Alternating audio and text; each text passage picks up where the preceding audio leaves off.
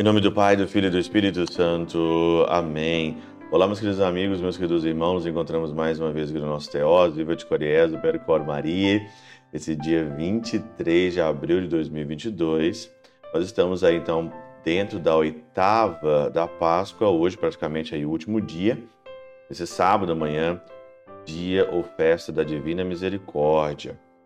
O evangelho de hoje é de Marcos, no capítulo 16, 9 a 15, né?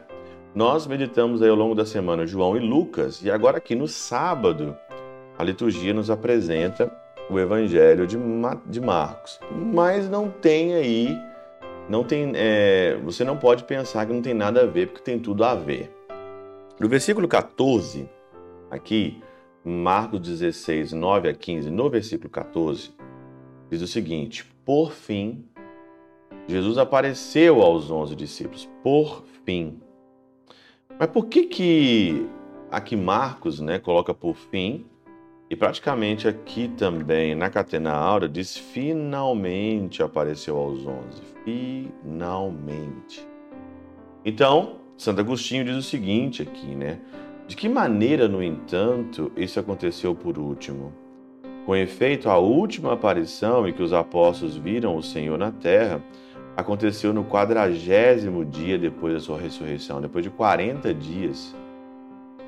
Acaso repreendê-los-ia agora por não terem crido naqueles que viram ter ele ressuscitado, depois de eles próprios terem visto tantas vezes? Resta, portanto, que compreendamos que Marcos quis aqui recordá-lo de modo abreviado e disse finalmente, porque foi a última vez em que o Senhor apareceu já no começo da noite, naquele dia em que os discípulos retornaram à aldeia, a Jerusalém, e encontraram, como diz Lucas, os onze e com eles falavam sobre a ressurreição do Senhor. Já era noite, o dia já estava indo. Fica conosco, Senhor, porque o dia já, já vai adiantado. E ali então o Senhor chega, repreende a falta de fé, dureza de coração, porque não tinham acreditado ainda, mas é a última vez. Nós então entendemos o versículo 15 porque o Senhor depois diz o seguinte: ide pelo mundo inteiro e anunciai o evangelho a toda criatura. Se o Senhor não tivesse confiado neles aqui, você acha que o Senhor ia dar uma, uma tarefa de evangelizar o mundo todo?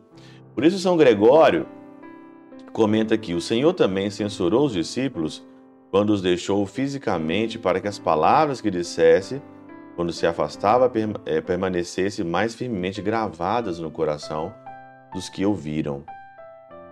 O Senhor então repreende para fixar para valer no coração.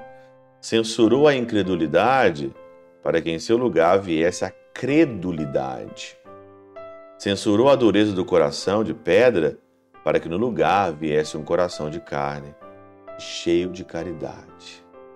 Você repreende aonde não deve chegar para adquirir aquilo que nós queremos adquirir ou para ter aquilo. Olha, coração de ca... coração de pedra, olha a falta de fé. Tenha mais fé. Repreende para Então por isso que a repreensão é muito boa, né? Por isso que a chamada de atenção é muito boa para você não cair e talvez perder, é, entrar num, num, num, beco sem saída, entrar aqui em algo sem saída. Então a repreensão é muito, mas muito, muito boa. Por isso, ide anunciar a toda criatura que o Senhor verdadeiramente ressuscitou.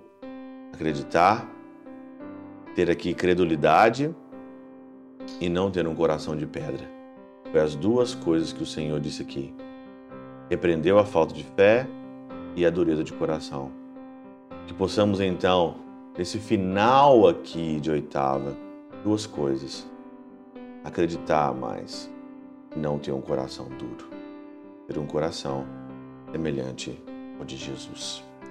Pela intercessão de São Chabel de Mangluf, São Padre Pio de Peltrautina, Santa Teresinha do Menino Jesus e o Doce Coração de Maria, Deus Todo-Poderoso vos abençoe. Pai, Filho E Espírito Santo é sobre vós e convosco permaneça para sempre. Amém.